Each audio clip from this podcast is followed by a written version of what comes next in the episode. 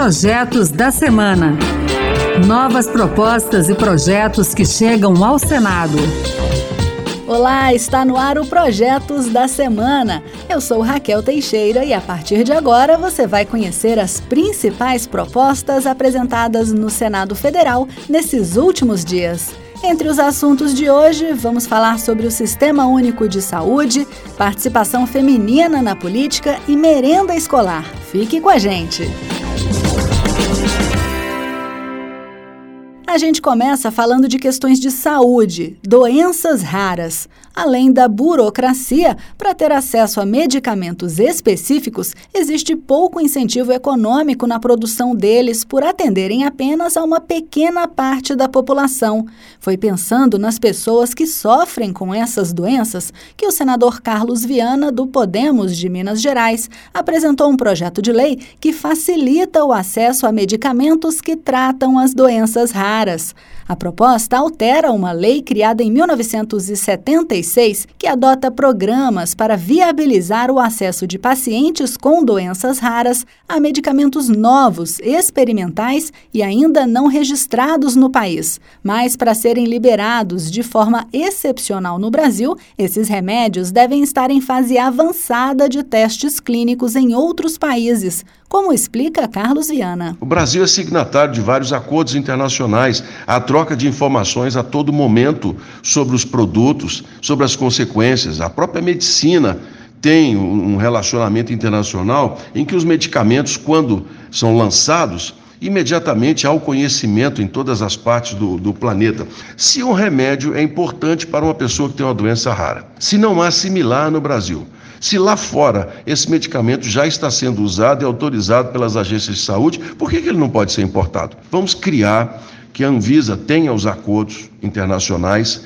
e que esses acordos validem a importação. Quem está na expectativa de cura ou pelo menos de melhorar a vida, para ela a burocracia é, um, é morte. A burocracia ela traz mais sofrimento. A lei tem esse princípio: facilitar que pessoas que tenham doenças raras e que medicamentos desenvolvidos no exterior possam entrar no Brasil com mais rapidez, mais acesso e, naturalmente, com mais possibilidade de ajudar na cura.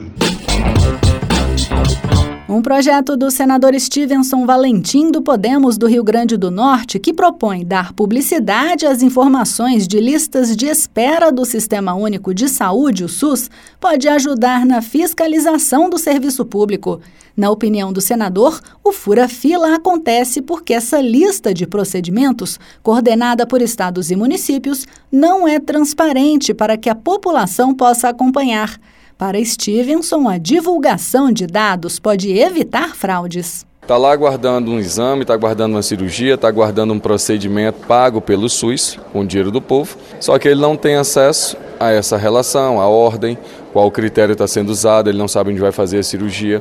E tudo isso vai ser esclarecido, colocado numa, na, numa página dos municípios, dos estados, quem utilizar esse dinheiro público ou de emenda parlamentar também. Ah, mas existe uma, uma, uma teoria da proteção dos dados, ok? Esconde-se os dados, algo que possa causar constrangimento, tipo de exame ou de cirurgia naquele paciente, e depois coloca-se o nome, a carteira nacional de saúde, algo ou alguma informação que possa identificar aquele usuário dentro de uma relação no site das prefeituras e do governo do estado que possa ser visto. Para evitar esse esquema de fura-fila, que é muito presente no nosso país, no nosso estado, principalmente como ferramenta política de agariar votos e de fazer benefício com dinheiro público, de fazer cortesia com chapéu alheio, que é com dinheiro do SUS, que é do dinheiro público, acabar com isso só com a transparência, só divulgando a relação.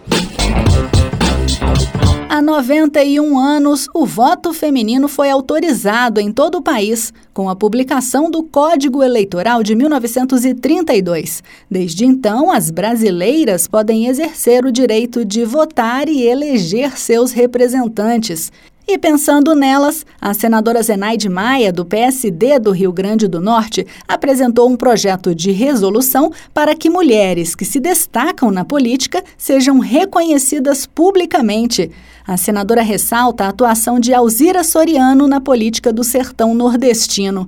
Segundo Zenaide, as habilidades políticas de Alzira começaram numa reunião realizada na Fazenda Primavera, em 1928. Segundo dados do IBGE, mais da metade da população brasileira é feminina, representando, segundo o Tribunal Superior Eleitoral, 53% do eleitorado. Mas a presença das mulheres nos cargos políticos ainda é limitada. Foi o que destacou Zenaide Maia. Sugeri a criação da comenda Alzira Soriano para que o Senado Federal reconheça publicamente e premie mulheres que se destacam na carreira política. É uma forma de dar visibilidade à luta por mais espaços de poder e também inspirar novas lideranças femininas. O nome da comenda é uma homenagem a Alzira Soriano, eleita prefeita de Lages, no Rio Grande do Norte, no ano de 1927. Ou seja, cinco anos antes da conquista do voto feminino no Brasil. Isso foi possível graças a uma decisão política que permitiu, na lei estadual, o voto e a candidatura de qualquer pessoa, independente do sexo.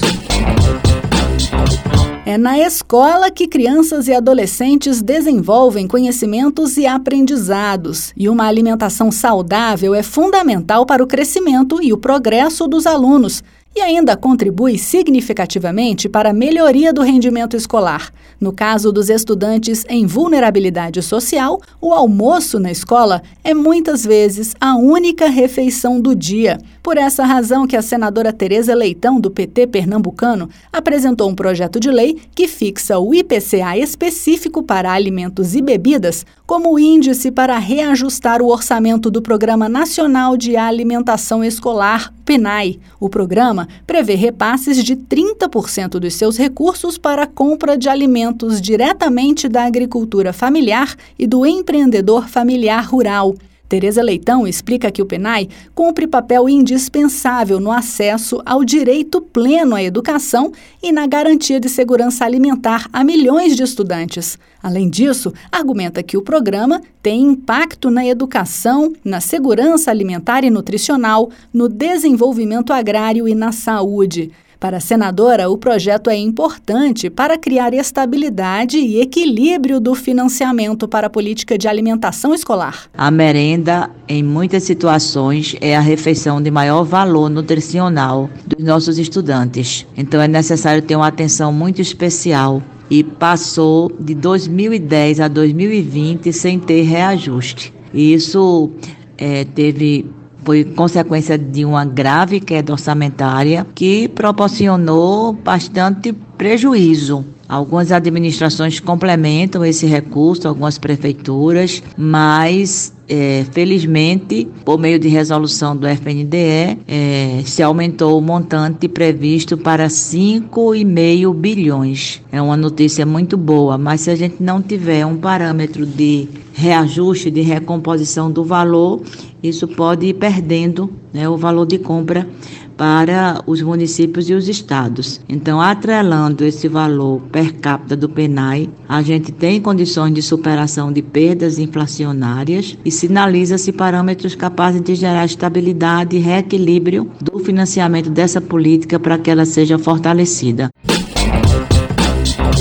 A visão é indispensável para o aprendizado e educação. Pensando nisso, o senador Rodrigo Cunha, do PSDB de Alagoas, apresentou um projeto de lei para garantir aos alunos da educação básica assistência oftalmológica para prevenção, identificação e correção de problemas de visão. O senador disse que essa medida pode ajudar a reduzir as taxas de repetência e a evasão escolar. Ele aponta ainda os altos índices de problemas oftalmológicos que afetam a população brasileira. É isso aí! Você também pode participar do processo de elaboração das leis do país. Acesse o E-Cidadania no site do Senado. Leia as propostas e vote para dizer se você é favorável ou contrário às propostas. E que tal apresentar uma ideia que pode até virar um projeto de lei? Acompanhe o programa Projetos da Semana na Rádio Senado toda sexta-feira às duas da tarde e sábado às oito da manhã. A gente também está na internet, é só entrar no site da Rádio Senado e baixar o áudio para escutar quando quiser. E se preferir, o podcast também está nas principais plataformas. Com trabalhos técnicos de Cristiane Melo e apresentação de Raquel Teixeira, o Projetos da Semana fica por aqui. Muito obrigada pela companhia e até o próximo Projetos da Semana. Projetos da Semana. Novas propostas e projetos que chegam ao Senado.